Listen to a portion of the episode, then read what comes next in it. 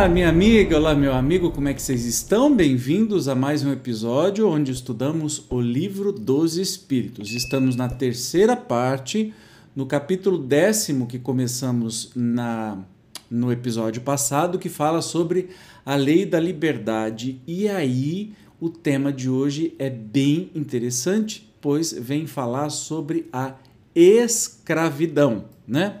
Tem gente que nega que existiu escravidão. O Brasil foi o país que, por mais tempo, se não me engano, 350 anos, escravizou pessoas negras. E com isso nós temos uma dívida histórica e espiritual absurda. Vamos entender agora, então, na pergunta 829 sobre o tema.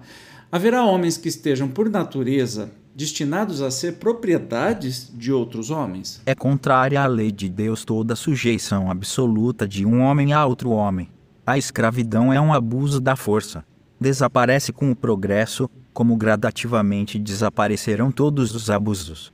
E o comentário do Kardec é contrária à natureza, à lei humana que consagra a escravidão, pois que assemelha o homem ao irracional e o degrada física e moralmente. Olha que curioso, quando foi escrito, em 1856, uh, o Livro dos Espíritos, absurdamente o Brasil ainda tinha escravidão, né?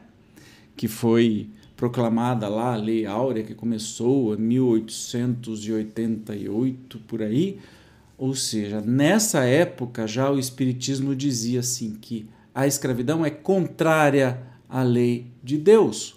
É um abuso da força que desaparecerá com o progresso, assim como todos os abusos desaparecerão. Mas, claro, impossível, né? 830. Quando a escravidão faz parte dos costumes de um povo, são censuráveis os que dela aproveitam, embora só o façam conformando-se com o uso que lhes parece natural? Entendeu a pergunta, né? Então, quando é rotina, é comum no povo, né? É... São censuráveis aqueles que o praticam? A escravidão? O mal é sempre o mal e não a sofisma que faça se torne boa uma ação má, a responsabilidade, porém, do mal é relativa aos meios de que o homem disponha para compreendê-lo. Aquele que tira proveito da lei da escravidão é sempre culpado de viola-se cedilha maiúsculo O da lei da natureza. Mas aí, como em tudo, a culpabilidade é relativa. Tendo-se a escravidão introduzido nos costumes de certos povos, possível se tornou que, de boa fé, o homem se aproveitasse dela como de uma coisa que lhe parecia natural. Entretanto, desde que, mais desenvolvida e, sobretudo, esclarecida pelas luzes do cristianismo, sua razão lhe mostrou que o escravo era um seu igual perante Deus. Nenhuma desculpa mais ele tem. Olha, lamento, pode ser que seja uma culpabilidade menor, mas é culpado sim, né? Todo mundo sempre soube. Ah, mas a sociedade é escrava, escravocrata, desde quando eu nasci até quando eu morri por dois, duas, três vidas. Então, mas jura que você sabia que. Você tinha certeza que isso era um dom de Deus, era um presente de Deus, que era normal esse tipo de coisa? Não, ninguém sabe.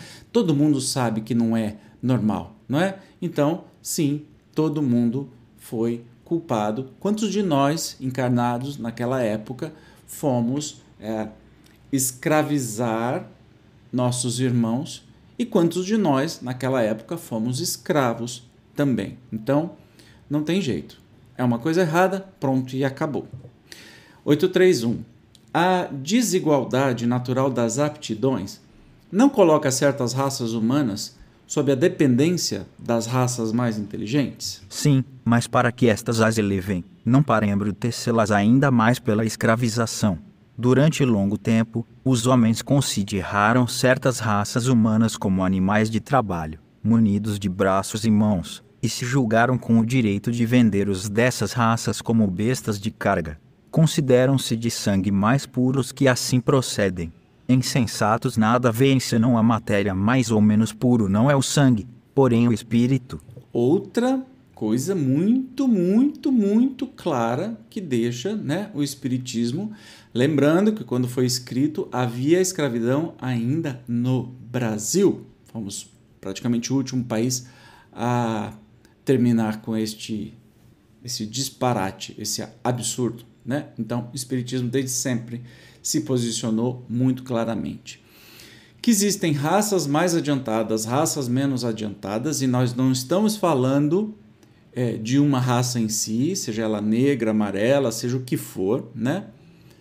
O que o homem tem, e, e assim como, por exemplo, aos animais, o que o homem cumpre fazer, né, a raça humana cumpre fazer, é conduzir, é ajudar e não explorar. Então a gente parou de fazer isso com seres humanos, mas continua fazendo isso com os animais. E aí, você acha que nós somos culpados? Ou dizer assim, não, mas desde quando eu nasci, eu como carne, eu me aproveito com os animais porque Deus deixou assim? Então, as pessoas pensavam isso também dos, é, dos negros. Era certo?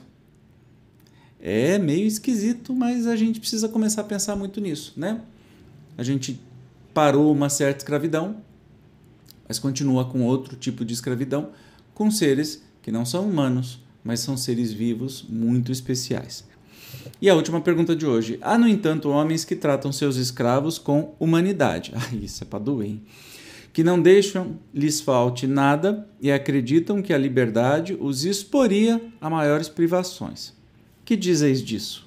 Digo que esses compreendem melhor os seus interesses. Igual cuidado dispensam aos seus bois e cavalos, para que obtenham bom preço no mercado. Não são tão culpados como os que maltratam os escravos, mas nem por isso deixam de dispor deles como de uma mercadoria, privando-os do direito de se pertencerem a si mesmos. Ou seja, não adianta nada ser bonzinho e se preocupar. A gente vê hoje em dia absurdamente muitas descobertas de senhoras já que foram mantidas com como trabalho escravo, trancadas em casas de família durante 30, 40 anos. Gente, que, que é isso? Que, que é isso? Né? Então, não tem, não tem o que se falar, não tem o que se dizer. A escravidão foi um erro grosseiro é, e até hoje a gente colhe consequência desse erro.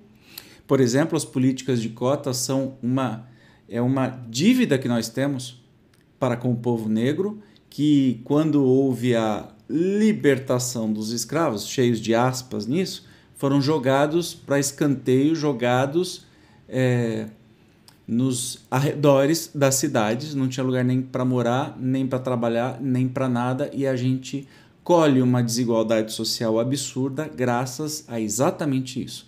Então, todas as políticas de cotas raciais que nós pudermos fazer, e eu acho que são muito poucas ainda, não pagam essa dívida de 350 anos de escravidão. Beleza? No próximo é, episódio, nós vamos falar sobre liberdade de pensar. Eu te espero como sempre. Até lá!